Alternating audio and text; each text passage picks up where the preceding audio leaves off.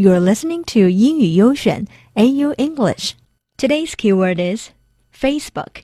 脸书 Facebook was launched by Mark Zuckerberg with his Harvard College roommates in 2004. I think that almost everybody knows Facebook and its CEO Mark Zuckerberg. 脸书是扎克伯格和他在哈佛大学的室友一起在2004年创立的。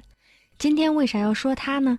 不是因为他有钱， 不是因为他年轻，不是因为他有才华，而是因为他既有钱又年轻又有才华，还是一个暖暖的女儿控。让我们先平复一下，怎么回事呢？Facebook's CEO Mark Zuckerberg became a father.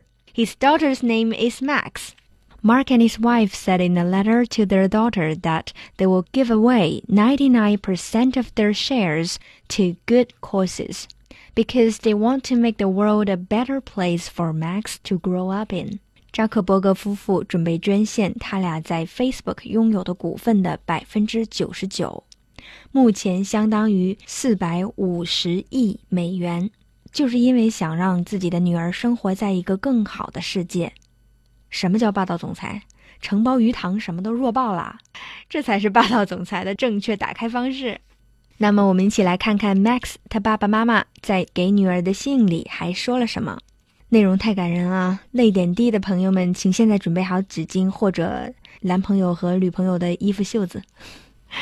Okay, so in the letter they wrote, "Your mother and I don't yet have the words to describe the hope you give us for the future. Like all parents, we want you to grow up in a world better than ours today."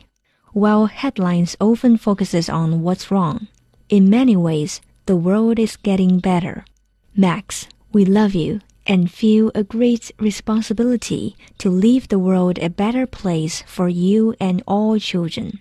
We wish you a life filled with the same love, hope, and joy you give us. We can't wait to see what you will bring to this world. 读完这封长长的、充满爱的信 ，I already started imagining how kind hearted, smart, and beautiful this little Max would be in the future. 那么说了这么久他的爸爸，你知道 Max 的妈妈是谁吗？Who is this Facebook CEO's wife？她是中国人吗？他们两个又是怎么认识的呢？We will tell you their love story next time. See you then.